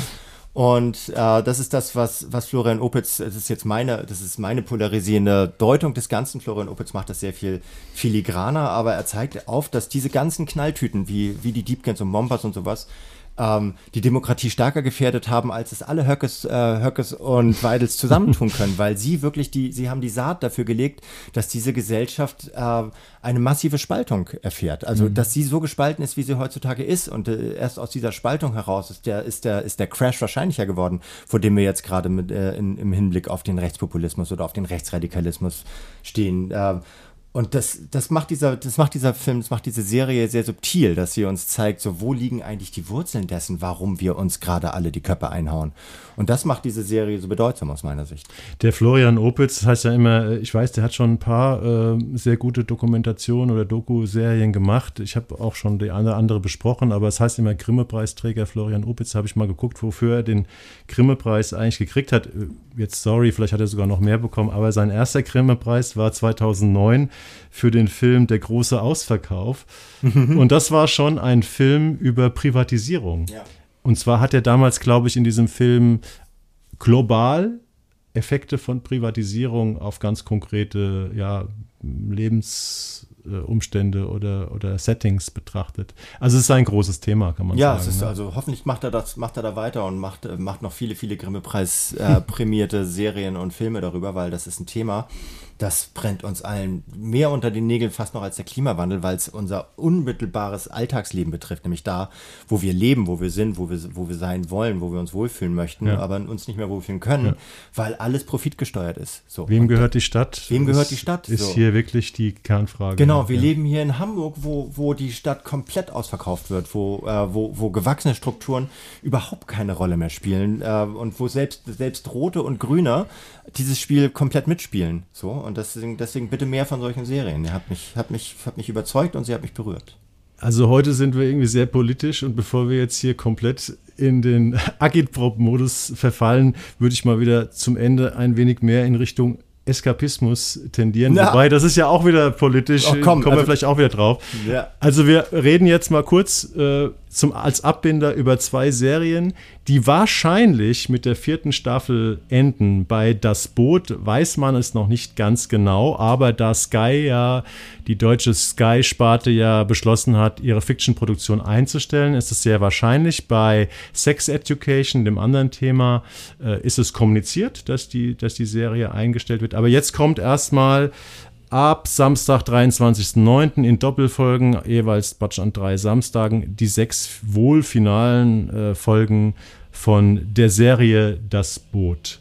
Über die haben wir, glaube ich, bisher nur mal kurz als Screenshot oder sowas gesprochen. Ich glaube, 2019 oder sowas ging das los, dass man praktisch äh, nach dem Kinofilm von Wolfgang Petersen, diesem Welterfolg Das Boot von 1981 und dem Roman von Lothar Günther Buchheim, praktisch im Geiste dieser Erzählung oder vielleicht kann man auch sagen, äh, das als Markenname genommen hat und daraus eine, eine Serie gestrickt hat, die im Prinzip mit den Stoffen aus dem Buch und dem Film nicht viel zu tun hat, außer dass es auch im Zweiten Weltkrieg spielt und um mit deutschen U-Booten zu tun hat.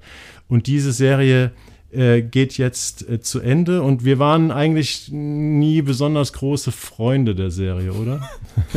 Interessant. So witzig, dass du sagst, okay, wir machen jetzt Schluss mit Agitprop und dann kriege ich den größten Agitprop-Hals, den ich, glaube ich, überhaupt haben kann, weil das ist und bleibt, sorry, Dennis Gansel, ich habe mit ihm und noch zwei äh, Produzenten von der Bavaria, also von, von den Leuten hinter den Kulissen äh, gesprochen und sie haben mir glaubhaft verhin, äh, versichert, dass es keine Revisionisten und keine Reaktionäre ja. sind. Nichtsdestotrotz bleibt äh, bleibt das Boot 4 auch, auch in, der, in der letzten, hoffentlich letzten Staffel revisionistische, äh, revisionistische Kackscheiße, die ich, von der man nur abraten kann, weil es einfach Bullshit ist. Sorry, ich kann dem nichts abgewinnen. Ich finde, was ist für dich, weil wer das jetzt noch nicht kennt, das Thema, was ist für dich revisionistisch in der Serie Das Boot? Ach, das ist die alte Guido Knopf-Schule. Es gibt immer nur so eine Handvoll ähm, hm. Nazis im Nationalsozialismus und der Rest darf irgendwie immer relativ sympathisch sein. Diesmal geht es um einen, wieder um ein U-Boot, auf dem irgendwie ein Nazi sein soll, der angeblich der Gestapo äh, Berichte vom, von der Besatzung äh, liefert und ob die irgendwie, äh, ob die irgendwie regimekritisch sind und sowas. Und die gesamte Bootsbesatzung sind Widerstandskämpfer im Grunde mhm. genommen und suchen diesen einen Nazi. So, und das spiegelt das, den Umgang der, der deutschen Fiktion mit dem Nationalsozialismus äh, herausragend wider, weil es immer so sein muss. Es gibt so ein paar böse Nazis, an denen wir uns reiben können. Die anderen sind aber entweder selber Opfer oder bestenfalls Mitläufer, denen böse mitgespielt wird. Und das ist genau das, was diese Serie auch in der vierten Staffel also, fortführt. Die Serie ist jetzt im Jahr 1943 angekommen. Also ja. es geht um ähm, darum, dass jetzt sozusagen auch Italien schon erobert wird äh, von den Alliierten, Sizilien, ähm, Festlanderoberung und so weiter, dass die Häfen den U-Boot, den deutschen U-Booten abhanden kommen und dass sie da ziemlich in der Falle sitzen. Und es geht, erstmals spielt die Serie jetzt auch in Berlin. Es geht da halt auch um Ränkespiele auch wieder um Widerstandskämpfer und andere böse Nazis, die natürlich versuchen, ihre Macht zu erhalten. Ähm, die Serie war ja was man immer so liest, ähm, recht erfolgreich. Ich glaube, die äh, Sky hat die ganz gut in die ganze Welt verkauft, wahrscheinlich weil Zweiter Weltkrieg und Nazis immer ganz gut funktioniert. Ja, sie, sie, war aber eigentlich nie, um jetzt mal den Abbinder zu schaffen, sie war nie eine wirkliche Qualitätsserie, sage ich mal. Sie war von der Ausstattung okay, aber auch nicht großartig. Man hat es allein daran gesehen, dass sehr viele Szenen immer in Hinterzimmern am Land spielten. Also die U-Boot-Szenen waren überschaubar, gerade die, wo dann das große Bild aufgemacht wird. Äh, sie haben die drin, sie haben auch mal ein Flugzeug in der Luft, äh, aber die Tricks sind so, ja, solide ähm, bis mittelprächtig. Aber was mich an der Serie immer gestört hat, äh, war auch einfach, dass sie so ein bisschen, ja, es war eigentlich relativ gängige Thriller-Strukturen wurden da durchgezogen. Es war, die Drehbücher waren nie wirklich ausgefuchst. Die nee. Figuren hatten nie eine Tiefe. Es ging in der ersten Staffel war noch Vicky Krebs dabei, die diese Französin gespielt hat da in, im Hafen. Genau, da durfte es auch noch in der Resistance da, spielen. Das hatte, das hatte noch so eine gewisse Tiefe, lag vielleicht auch an der Darstellerin. Ähm, aber es wurde eigentlich schon tendenziell immer flacher und immer ja. mehr räuberpistoliger. Also es, es war nie ganz, ganz schlecht aber ähm, also ich hab, bin immer wieder versucht reinzusteigen in die Serie, weil ich auch, glaube ich, über drei Staffeln geschrieben habe. Ich glaube nur über die dritte Staffel, ja, da habe ich gar nichts gesehen. Ähm, ich war immer relativ schnell ähm, gelangweilt. Ja, das ist also so diese Klaustrophobie an Deck äh, und unter, unter Deck in den U-Booten, die ist nach wie vor gut, äh, gut gemacht und ja, aber spürbar. nie so intensiv wie nie so intensiv wie bei Wolfgang Petersen. Genau. So, ja. und das ist also, es ist einfach echt eine überflüssige Serie, von ja. der man echt möchte, dass, äh, also ich habe es jetzt von den von den äh, Kreativen oder von den Machern dahinter gehört dass sie auf der Suche, weil Sky ja keine deutschen Produktionen so, mehr macht. Ist noch unklar. Sie sind auf der Suche nach einem äh, nach nach neuen Partner oder ah, okay. Partnerin. Ich würde, glaube ich, ich würde kurz mal in eine Kirche gehen und beten, dass sie dass sie daran scheitern, weil es mhm. ist einfach überflüssiges Serienfernsehen. Gut, kommen wir zu etwas, mit dem ich mich überhaupt nicht auskenne. Ich habe, äh, man hat ja immer so, also so schwarze Löcher auch als ähm, Fachmann. Ähm, und ein schwarzes Serienloch bei mir ist die Netflix-Serie Sex Education, hm. von der jetzt auch die ähm, vierte Staffel anläuft. Und zwar am, hast du dir das aufgeschrieben? glaube ich. Ah ja, ist jetzt zu sehen. Ja. Und ich habe, klar, schon ganz viele Leuten gehört, Sex Education, wichtige Serie, äh, schau mal rein, habe erzählt bekommen davon. Und jetzt erst, weil wir sozusagen diesen Staffel- oder Serienabbinder machen, habe ich mir mal eine Folge angeguckt und habe noch in, über die anderen Staffeln so ein bisschen quer geschaut. Und ich bin nicht so reingekommen. Also mir war es alles sehr over the top. Ähm, bin ich warm geworden. Äh, ich musste dann wieder dran denken, wir haben ja mal über diese Amazon-Serie Love Addicts gesprochen, mhm. bei der man ja immer sagt, die wir beide scheiße fanden und bei der man immer sagt, ah, die haben versucht, Sex Education zu kopieren. Mittlerweile weiß ich, was sie meinen, aber Sex Education war auch nicht mein Fall. Ganz anders als bei dir, du bist ein Fan der Serie. Ich bin kein, Fan, ich bin, ich bin ein Jünger. Ich bin, ich bin dieser Serie verfallen. Und ich habe es aber auch von der ersten bis zur letzten Folge durchgeschaut. Also alles jetzt, die ersten drei Staffeln sowieso und von dem, was jetzt verfügbar war, halt auch alles, was, was zu sehen war. Es ist, es geht ja vor allem um sexpositives Empowerment von Menschen, die gerade entweder ihre Sexualität entwickeln, also an so einer Art britischer Highschool sind. Das ist so ein bisschen, bisschen ähm, diffus, wo genau das, in welcher Zeit das spielt, ist so ein bisschen retrofuturistisch dargestellt mhm. und so. Und gleichzeitig aber auch, wie die, wie die äh, Erwachsenen ihre angeblich ja schon ausgebildete Sexualität in den Griff bekommen. Es geht also tatsächlich überwiegend um Sex und dabei erleben wir diesen, äh, so, so ein, ist in der ersten Staffel ist er wahrscheinlich sowas wie 15, 16 oder sowas, ein pickliger junger Nerd namens Otis, dessen Mutter, äh, gespielt von Gillian Anderson von den X-Factors, die äh, ist professionelle äh, Sextherapeutin und er hat davon halt einfach ein bisschen was mitbekommen und beginnt an seiner Model Secondary School irgendwo in England als Sextherapeut zu arbeiten. Und wir erleben ihn, wie er mit einer Gruppe von ungefähr so, so ein Dutzend Menschen, die diese Serie insgesamt begleitet, auch in die vierte Staffel an einer neuen Schule am College, begleitet, wie die versuchen mit ihrer Persönlichkeitsentwicklung klarzukommen und mit ihren sexuellen Leidenschaften und dem, was, was halt unterdrückt wird, dem, was nicht unterdrückt wird. Es gibt alle Formen von LGBTQA+++, mhm, mhm. was, was es überhaupt denkbar ist, findet an dieser Schule statt. Das ist äh, radikal überinszeniert, es ist radikal überkostümiert. Alles ist ein bisschen drüber aber alles schafft es immer wieder, die, den Tiefgang zu kriegen, in diese, in die Bedürfnisse der Menschen reinzutauchen, die so überkostümiert und überdramatisiert sind.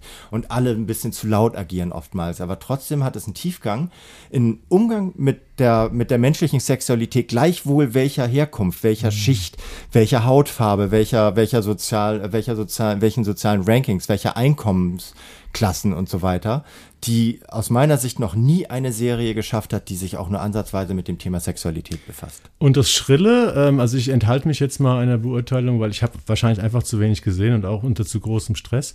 Ähm, das Schrille, was mich so, dieses Übertriebene, was mich so ein bisschen abgeschreckt hat beim kurzen Reinseppen und der Tiefgang, ähm, den du beschrieben hast, die gehen gut zusammen? Also wie funktioniert denn das überhaupt? Die gehen, die gehen gut zusammen, weil, weil mit diesem Schrillen, also wie gesagt, dieses, dieses Kostümieren in so einer Art, die irgendwie gleichzeitig 70er Jahre und, äh, und 2040er Jahre sein könnte, das, ähm, das plakatiert sozusagen die Vielfältigkeit der Sexualität an sich, dass es da nichts gibt, was es nicht gibt, dass es aber auch nichts gibt, was im Grunde genommen äh, nicht okay ist, solange beide ihr okay geben oder alle drei oder alle 19 oder wer auch immer daran beteiligt ist. Und das ist so, ähm, es, es soll, glaube ich, einen Kontrast darstellen, der gar kein Kontrast ist. Also oberflächlich wirkt es wie ein Kontrast, dass mhm. es tief geht und gleichzeitig so oberflächlich kostümiert ist. Andererseits ist aber genau dieses, dieses oberflächliche, dieses radikal visuelle daran, schildert ja auch genau die, die Aspekte der Sexualität, die möglich sind, die, die äh, uns ja nur durch, durch Zehntausende von Tabus irgendwie vorenthalten werden, die Sexualität in allen ihren Facetten zu erleben. Und das möchte, glaube ich, diese Serie machen, wenn ich sie nicht drastisch überinterpretiere. Und der, der Tiefgang, also ich sage mal so, dass man jetzt in die Figuren richtig so, äh, so reinkriecht, so richtig wie jetzt zum Beispiel äh, jetzt in diesem Flunkyball, mhm. ähm, dass man so richtig bei den Figuren ist, das leistet die Serie auch? Du tauchst tiefer ein, als du jemals in andere Figuren reintauchen okay. könntest, weil sie halt auch alles von sich offenbaren. Die sind, mhm. Das sind alles offene Bücher. Ähm, sowohl für die Kamera als auch im Umgang mit den anderen Menschen. Die leben ihre Sexualität, wenn sie nicht radikal verklemmt sind, offen aus. Und der Tiefgang ist, wird dadurch erzeugt, dass wir wirklich alles, alles sehen, was sie, was sie zu offenbaren haben. Und mhm. dadurch sind, äh, ist der Tiefgang, glaube ich, auch tatsächlich so von Herzen getrieben, weil man sich in ihnen auch wiederfinden kann. Also wir, wir erkennen, glaube ich, auch unsere eigenen Sehnsüchte und das, was in uns selber von Tabus unterdrückt wird, darin wieder. Und ich bin aber auch, also ich bin in Love mit so vielen von diesen Charakteren, okay. hm. so dass ich, glaube ich, irgendwann auch ein bisschen meine Objektivität darauf ähm, verloren habe und deswegen äh, konnte diese vierte Staffel, glaube ich, fast auch gar nicht verlieren. Ich finde die nach wie vor grandios und sie eröffnet neue neue Perspektiven, neue Horizonte, die aber die alten mitnehmen sozusagen. Es sind ganz wenig neue Charaktere dabei, mhm. es sind neue Player, Playerinnen an dieser, an dieser neuen, an diesem College die da reintun, die aber äh, kommen, aber die auch wieder natürlich alle Aspekte der LGBTQA, Triple, Quadruple Plus widerspiegeln und so. Und das ist also mich, also eins plus mit vier Sternchen und allem, was mich an Fernsehen glücklich machen kann. Und du weißt auch, weil ich habe so den einen oder anderen Artikel oder Podcast mal so nebenbei gelesen, die sagen, ja, zweite Staffel war nicht so gut, dritte Staffel, keine Ahnung. Fandst du alles auf einem Niveau ungefähr? Ich, nee, du bist Fan, ich glaube, du kannst Ja, ja, die erste Staffel, die erste Staffel war toll, weil sie neu war mhm. und weil sie, weil sie viele, weil sie viele Fenster geöffnet hat aber es hat mich nie losgelassen. Ja. Also es war, es ist so wie, so wie Fleabag, soll es ja. ja. angeblich auch eine Fortsetzung soll wieder, von geben. Soll so. was kommen noch, ja. Ähm, mhm. Und das ist auf einer ganz anderen Ebene auch eine Serie, die ja auch drüber ist in vielerlei Hinsicht, aber, aber einfach unser Innerstes äh, sichtbar und spürbar macht, wie es es nur wenige Serien auf, mit so einer Humorebene. Das ist halt das ist eine Comedy. Das ist keine Dramedy, das ist eine Comedy, die die tragische Elemente hat, aber es geht da immer um eine Humorebene mhm. und äh, die Figuren I, I love it. Weißt du, warum die Schluss machen? Einfach weil die Jugendlichen oder die jungen Menschen zu alt Ja, werden, es wird vielleicht irgendwann auch nicht mehr glaubhafter, obwohl sie, also die sind alle, alle, ja, alle ja. SchauspielerInnen sind deutlich älter als ihre Rollen, aber äh, man kauft sie irgendwie noch ab. Mhm. Aber vielleicht kann man die auch, also wer weiß, ob es, wenn es weiterhin gut läuft, sowas so Netflix verrät ja keine Abrufzahlen, wer weiß, wenn es gut läuft, ähm, sind, begleiten sie sie halt an die Uni und von da aus vielleicht ins Berufsleben, wer weiß. So. Comeback in fünf Jahren gibt es ja auch bei manchen Serien, dass es dann späte Fortsetzungen Ja, ich wäre dabei. So. Ich wäre genau. sofort dabei. Ja, das waren unsere Themen für die heutige Ausgabe. Und ich möchte mal auf eine Besonderheit hinweisen, weil unsere nächste Folge kommt aufgrund einer kleinen Werbeaktion. Äh, keine Angst, davon werdet ihr nichts mitbekommen. Äh, zwei Tage früher, die kommt nämlich schon an einem Mittwoch, das ist der 11.10. Und äh, ja, bis dahin werden wir versuchen, wieder so acht knackige Themen ähm, für uns und für euch äh, auszusuchen. Derweil freuen wir uns über eine Bewertung, die ihr uns hinterlassen könnt bei Apple Podcasts, Spotify oder anderen Podcast-Abspielstationen eurer Wahl. Wir freuen uns über Zuschriften, falls ihr Fragen, Anregungen habt, äh, unter fernsehpodcast.web.de. Ihr könnt uns bei Instagram oder bei Facebook folgen und ansonsten freuen wir uns, wenn ihr einfach in knapp drei Wochen wieder dabei seid. Wir freuen uns einfach, wenn ihr euch freut. Also freut euch bitte. genau. Also, ihr lieben Leute da draußen, macht's gut. Tschüss. Bis dann. Schönen Spätherbst. Frühsommer. Ich weiß nicht. Auch eine noch, der Fernsehpodcast.